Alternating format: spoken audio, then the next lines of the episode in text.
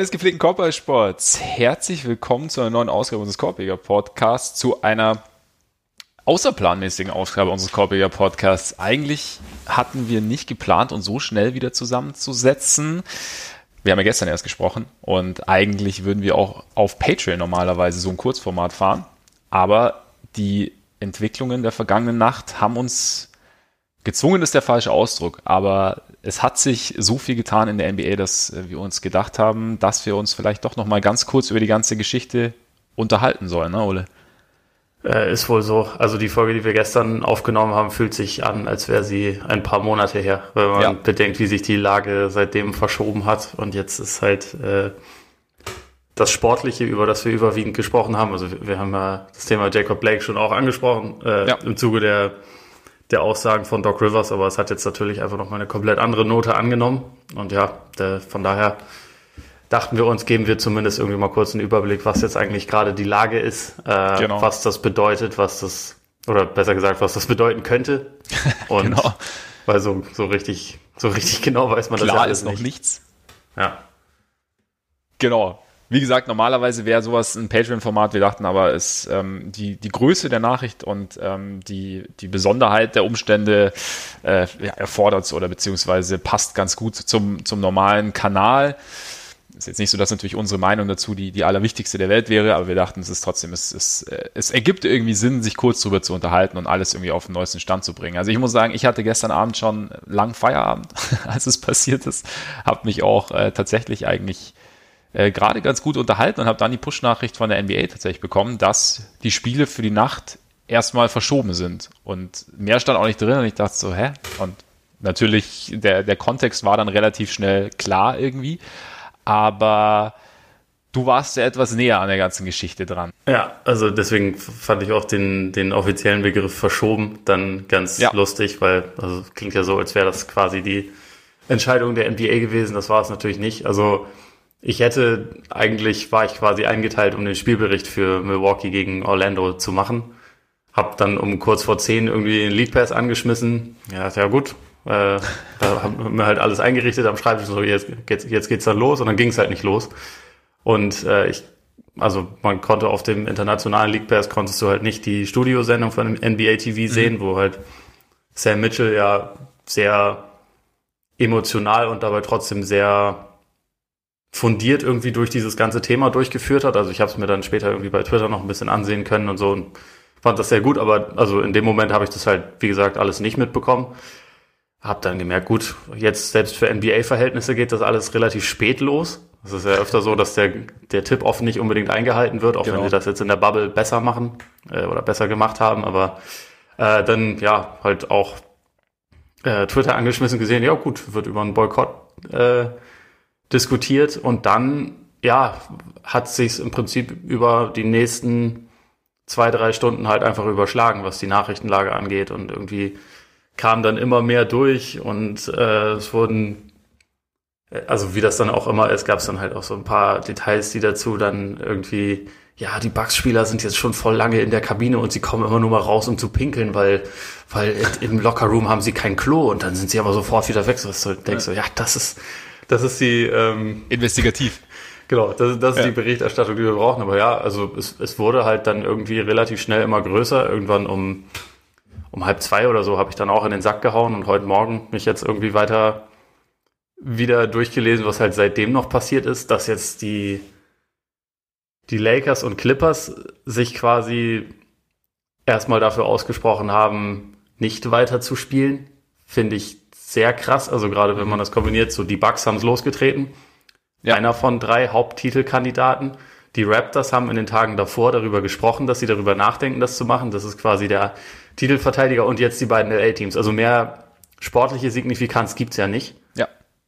Und deswegen, also das, das muss ich eher auch sagen, diese ganzen Protestaktionen, also beziehungsweise die Sachen, die halt irgendwie vorher abgesprochen waren, so von wegen, ihr könnt die und die Statements auf euer Trikot packen und so.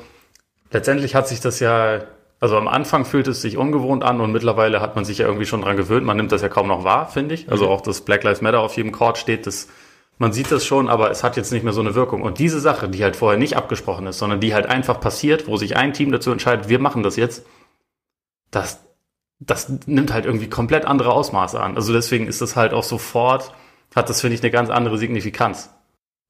Es ist halt, im Endeffekt, es wird ja dann auch oft gesagt, ja, es wird halt irgendwas, es, es, es wird der für einen selbst dann irgendwie einfache Weg des Protests gewählt, also der halt jetzt für einen selber vielleicht auch nicht so schmerzhaft ist. Und ich meine, wie du sagst, also die drei, für die es vielleicht am meisten geht in dieser Saison, die drei Teams oder vier Teams mit den, mit den Raptors auch mit, haben jetzt halt gesagt, nee, ähm, wir wollen es nicht und bringen damit, was jetzt ihre sportliche, berufliche Kernkompetenz oder ihr Kernziel angeht, halt im Endeffekt sind sie, wären sie bereit, das ja vielleicht vielleicht ist es übertrieben gesagt, aber das größtmögliche Opfer zu bringen, um halt noch was Größeres, um das große Ganze irgendwie voranzubringen. Und ich finde, also, ja, ich finde es ich find's tatsächlich bewundernswert, wie die Spieler sich jetzt da einfach so klar positionieren und auch eben bereit sind, halt wirklich, wirklich irgendwie ein Opfer zu bringen und zu sagen, also es ist halt einfach, ja, ein Punkt erreicht, an dem dieses an dem Aussagen nicht mehr helfen, nur an dem man irgendwie, irgendwie noch einen Schritt, Schritt weitergehen muss. Und sie tun es trotzdem weiterhin auf, auf friedliche Art und Weise. Also, ja. in, und das ist halt sowas, finde ich, sieht man auch von eigentlich dann ja auch mittlerweile sehr privilegierten Menschen sehr, sehr selten, finde ich. Ja, total. Also, man, man muss ja auch irgendwie noch, also wenn man so ein bisschen zurückblickt, dass überhaupt diese, dieser Restart stattfinden konnte. Das hatte ja schon auch damit zu tun, also es haben ja vorher viele Spieler darüber nachgedacht, ob das überhaupt Sinn macht, ob sie nicht ja. von den wichtigeren Themen dadurch ablenken und dann wurde so im Prinzip ein bisschen mehrheitlich dafür entschieden, die Plattform, die wir da haben, die können wir ja nutzen, positiv. Und ja. ich glaube schon, dass da dadurch, dass das, das halt schon wieder passiert ist, sozusagen, also mit Jacob Blake, dass das einfach nochmal für eine ganz andere Art von Verzweiflung gesorgt hat. Also nicht, mhm. also ich glaube nicht, dass alle Spieler da jetzt hingegangen sind und gedacht haben, gut, wir spielen jetzt und haben hier ein paar Zeichen und das bedeutet dann, das Thema ist erledigt. Natürlich nicht, aber ja. das ist halt trotzdem, also haben wir ja gestern auch schon kurz angesprochen, nochmal so eine krasse, so ein krasser Reality-Check, dass das halt einfach sofort dann wieder mit so einem schon wieder unfassbar einseitigen und irgendwie schrecklichen Fall passiert. Mhm. Da, da finde ich halt auch diese Verzweiflung total verständlich. Und ich meine auch jetzt, es ist ja nicht so, dass sie streiken und sagen, genau das ist unser Plan, das muss passieren, das muss umgesetzt werden. So wissen wir es, weil sie wissen es ja nicht. Also sie versuchen ihren Einfluss irgendwie geltend zu machen. Also dass die Bugs gestern aus der Kabine mit dem Vizegouverneur von und einem General, äh, nee, mit dem Justizminister von Wisconsin einen Conference Call gemacht haben, um irgendwie über das Thema zu sprechen. Das ist ja schon mal sehr gut, aber ja. es ist gleichzeitig, weiß man natürlich auch, die haben jetzt auch nicht den genauen Plan, was jetzt passieren soll. Sie sind aber einfach, also sie versuchen das, was sie halt irgendwie bewirken können, also Aufmerksamkeit vor allem auf das Thema zu lenken, dass sie das halt umsetzen. Und das, das finde ich halt auch stark. Und also wie gesagt, dafür ist halt dieses, sie machen es jetzt einfach ohne Absprache und bringen halt dann auch im Prinzip die Liga und die TV-Partner in eine Situation, wo die selber ja erstmal keine Ahnung haben, wie sie damit umgehen sollen, in eine Lage, wo das halt einfach nochmal eine ganz andere Wirkung hat. Und das, das ist stark. Und ich meine, keiner von denen reißt sich um diese Rolle. Ich, fand, ich finde diese, nee. äh, die Aussage von Jalen Brown fand ich sehr, sehr, sehr irgendwie zum Nachdenken anringt, der halt sich ja auch schon über die letzten Monate immer wieder engagiert hat, der irgendwie von Boston mit dem Auto nach Atlanta gefahren ist, um da einen Protest auch mitzuleiten und so, der jetzt halt sagt, ja, die Leute fragen mich irgendwie die ganze Zeit, was sollen wir denn tun? Also, er ist 23 Jahre alt, so er versucht ja. schon sich zu informieren, aber es ist nicht so, dass er die Allzwecklösung hat, aber diese Situation, dass man sich halt vielleicht einfach ein bisschen im Stich gelassen fühlt von der Politik, weil sich bei bestimmten Themen einfach überhaupt nichts dreht, das kann ich total nachvollziehen und deswegen, also wie gesagt, dass sie da diesen, diesen Schritt gehen, finde ich auch einfach total beeindruckend und ich finde, also ich meine, man liest ja jetzt auch schon wieder genug von irgendwelchen äh, Deppen auf Social Media und der äh, einer gewissen Fraktion, sage ich mal, aber eigentlich kann man da, finde ich, halt einfach nur sich dahinter stellen und sagen, das ist, das ist erstmal sehr gut und jetzt ist total spannend, wie es weitergeht, aber irgendwie, ja, es, es rückt halt alles irgendwie so ein bisschen in ein anderes Verhältnis.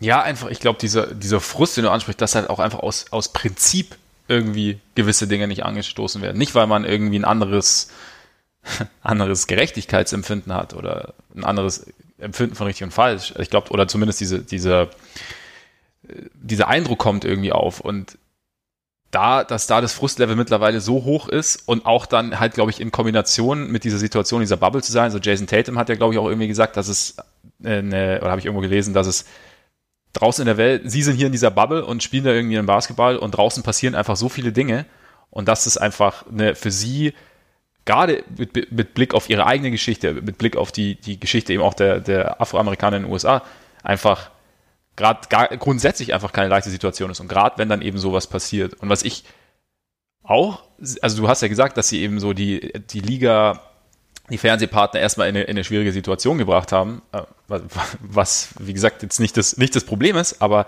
was ich dabei dann interessant finde und was ich mittlerweile auch, was auch für mich dafür spricht, wie gut sie oder wie, wie weit sie schon kommen, indem, also wie sie ihre Position nutzen, ist, dass sie die, dass sie es geschafft haben, dass sich auch die Besitzer sofort positionieren und zwar für, also im Sinne der Spieler positionieren.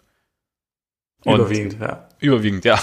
Aber dass, da, dass, sie, dass der Besitzer der Bugs eben nichts, nicht davon informiert, nicht darüber informiert war und halt dann direkt oder halt ein, ein Statement raus hat, dass er sagt, er steht hinter ein Team, dass äh, Steve Ballmer ein Statement raus hat, dass Genie Bass also dass da einfach, oder, oder Mark Cuban, dass da, dass da halt irgendwie Einigkeit herrscht und keiner das Gefühl hat, er muss, also er hätte, er wäre jetzt in der Position, die Spieler da so ein bisschen maßregeln zu können. Und das finde ich, da sind sie mit ihrer, mit ihrer Herangehensweise und eben mit ihrer nachdrücklichen, sehr, sehr, ich finde auch in, in, in ihrem Rahmen sehr, sehr lauten Art des Protests sind sie, ähm, ja, komm, kommen sie da schon irgendwie zumindest in ihrem Umfeld einen Schritt weiter.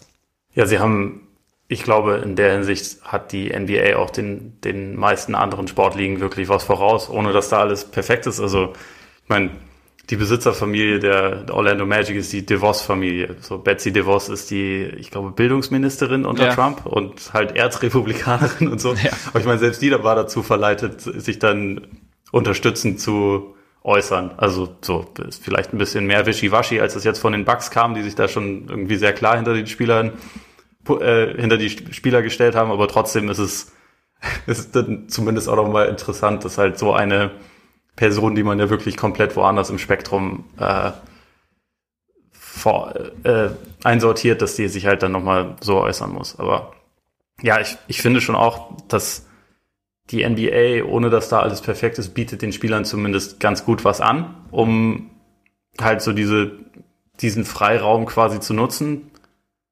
Bisher haben sie das halt so ganz gut eingegliedert, ne? Also, dass man halt vorher ja. die Sachen dann abgesprochen hat und damit ja im Prinzip auch ein Limit draufgesetzt hat. Dieses Limit haben jetzt die Spieler aber halt bewusst überschritten. Und jetzt finde ich es halt sehr, sehr interessant zu sehen, wie es weitergeht. Also, dass man auch, also rein nachrichtlich dazu sagen, die Spieler debattieren weiter heute im Lauf des Tages um, wenn ich es richtig im Kopf habe, 17 Uhr deutscher Zeit ist ein Meeting vom Board of Governors, also von den, von den Besitzern der NBA-Teams, wo die darüber sprechen werden, was sie jetzt machen. Eine der Forderungen der Spieler ist ja, dass die, dass die Besitzer ihren, vor allem ihren politischen und auch finanziellen Einfluss mehr geltend machen, um mhm etwas zu verändern. Wie genau das aussieht, weiß, glaube ich, aktuell keiner.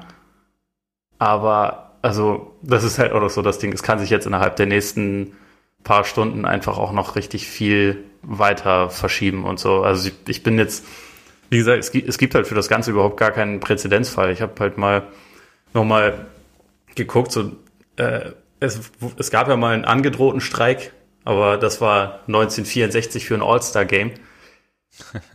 War auch durchaus wichtig, weil da ja. ging es darum, dass die, äh, dass die Besitzer die Spielerunion anerkennen sollten, was ja ein bisschen auch eine Grundlage für das ist, dass die Spieler heutzutage ja. überhaupt eine mächtige Position haben, also extrem wichtig, aber damals wurde dann irgendwie zehn Minuten bevor das Spiel losgehen sollte, wurde dann die Einigung erzielt und dann ging's los. Also da, und das ist so der Präzedenzfall. Ansonsten wurden auch nur mal Playoff-Spiele irgendwie verschoben. Ich glaube, als Martin Luther King erschossen wurde, und während den LA Riots 1992 und das war aber halt dann irgendwie eine relativ kurze Geschichte und dann wurde halt weitergemacht. Jetzt habe ich keine Ahnung, ob weitergemacht wird. Also ich, äh, ich bin sehr, sehr gespannt. Ich glaube, es weiß, also ich glaube, die Spieler wissen es ja selber momentan nicht. Also es ja. gab ja dann auch eben, dass sie, dass sie sich gestern eben nicht einig waren. was sie, finde ich, auch nicht sein müssen, weil einfach es ist. Wie sollte man da einig sein? Ne? Ja, also, es also, ist ja keine Lage, bei der es jetzt einen klaren, klaren genau. Aktionsplan gibt, so machen wir es und dann funktioniert es. Genau, und es gibt, es gibt unterschiedliche Meinungen und es verleiht dem Ganzen, finde ich, auch nicht, nicht weniger Kraft. Oder das heißt nicht, ja, seht ihr mal, so, so gut ist die Aktion gar nicht oder die, diese stehen da sowieso nicht alle dahinter. Also, wo ich mir sicher bin, es, es stehen alle hinter der Sache und es gibt natürlich, wie überall im Leben, gibt's halt dann mehrere Standpunkte, was, was die Ausführung angeht. Und dann versucht man sich eben im Gespräch sozusagen und in der Diskussion dann zu einigen, wie man jetzt, wie man jetzt vorgeht, also von Spielerseite jetzt und dann natürlich wieder, wie es dann mit, mit der Liga irgendwo, irgendwo weitergeht und ob man dann, ob man wieder spielt oder ob man, ja, den, den Druck, wie du sagst, auf die, auf die Besitzer erhöht und, und, ähm, ja, und von daher finde ich, ich bin, ich, ich schaue es mir weiterhin an und ich habe auch im Endeffekt keine Meinung, wie es jetzt weitergehen soll. Ich meine, brauche ich mir ehrlich gesagt auch nicht, nicht bilden, weil ich irgendwo da, weil ich finde, ich, ich kann, ich kann es nicht, ich glaube, ich kann es nicht, ich kann es nicht einordnen, einfach genau, weil ich da meine meine Perspektive da einfach zu weit weg ist und ich glaube, dass einfach bei den Spielern hm, generell bei Afroamerikanern einfach so viel Wut, Trauer, Leid, was auch immer schwelt äh, über die Jahre und einfach da auch schon so viele Erfahrungen gemacht wurden, dass ich meine, Mo Harkless hat ja irgendwie auch bei Twitter eine Story gepostet mal von ihm. Hast du, ich weiß nicht, hast du es gesehen? Ja. Wo in der er halt sagt, dass er mit seinen zwei also zwei, zwei Cousins, zwei Kindern, zwei, ich weiß nicht mehr, nee, Kinder waren es nicht, Brüdern, ähm, die halt jünger sind als er, war auf, in Portland auf dem Weg äh, zum, ich weiß gar nicht, ob es sogar zur Halle war, ich habe es gar nicht mehr genau präsent. Auf jeden Fall wurde er halt kurz vom Highway angehalten, war dann so diese klassische Situation, er sollte sein äh, License Regist äh, Registration und äh, der Ton war sehr rau und er hat gefragt, weshalb er angehalten wurde und bla bla bla und es war halt hat jetzt nicht, es, ja, er war halt quasi in der, in der ganz, ganz schlechten Position und dann ging der Officer weg mit seinem Ausweis und kam dann zurück und sagte so, und auf einmal so, hey Mo, viel Erfolg heute Abend und so und go get him. Und dann war alles und ich habe dich ja nur angehalten, weil wir haben da irgendwas gehört in der Nachbarschaft und du warst vielleicht minimal zu schnell oder keine Ahnung. Und das sind halt einfach Sachen. Ja, und es, es gibt ja Fälle, wo es weitergegangen ist, ne? Also ja. auch bei NBA-Spielern. Taro genau. Folosha wurde das Bein gebrochen, glaube ja. ich, von Polizisten in New ja. York. Sterling Brown von den Bucks hat diesen berüchtigten äh, Knie auf den Nacken Griff, diese Behandlung ja auch erfahren von der Wisconsin, also Polizei in Wisconsin. Der, der Bundesstaat Wisconsin wollte ihm angeblich 400.000 Dollar zahlen, damit er ruhig ist, sozusagen. Also mhm. das sind ja alles Fälle, die sehr, sehr nah dran sind. Ne? Und genau. also auch bei, allein bei den Bucks, Mike Budenholzer war auch der Coach von Cephalosha zu dem Zeitpunkt in Atlanta. Also äh, diese, diese Verbindungen sind halt da. Ja, und dadurch ist es für die Bucks natürlich auch ja, unmittelbarer. Also und dadurch ja, ist und, auch und gleichzeitig ist es wahrscheinlich, also es gibt ja so viele Spieler, die davon berichten von solchen von solchen Erfahrungen und ja. also ich glaube, es ist halt für, für sehr sehr viele einfach sehr sehr persönlich und ja deswegen, wie du schon sagst, ich ich habe auch keine Meinung. Ich, ich würde mich freuen, wenn es weitergeht. Ich würde es komplett akzeptieren, wenn es nicht weitergeht, ja. weil es einfach, ja. Wer sind wir, dass wir da von außen sagen können, ach, reißt euch mal zusammen, ja, spielt genau. mal. Also wäre ja Quatsch. Genau, ne? Also es gibt zwar ja. solche Leute, die sowas machen, aber das, diese Leute nennen wir Idioten. so, das, das tun wir.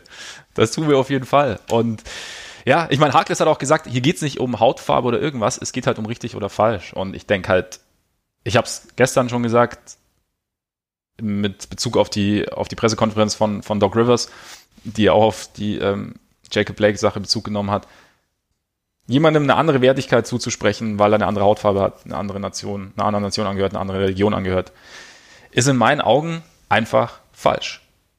Und daran ändert sich nichts. Und ich, und ich denke auch immer, ich denke mir, jeder, der ein Problem hat mit, diese, mit diesem Protest und dass sie jetzt die Stimme so erheben, keine Ahnung, sollte sich mal fragen, womit er denn genau ein Problem hat. Also, denn am, also am Ende ist es doch das Einzige, was, was die Spieler wollen, was die Schwarzen in den USA wollen, was die Minderheiten wollen, ist, dass sie nicht mehr benachteiligt werden, dass sie die gleichen Chancen haben, dass sie, dass sie gleich behandelt werden, dass sie nicht um ihr Leben fürchten müssen.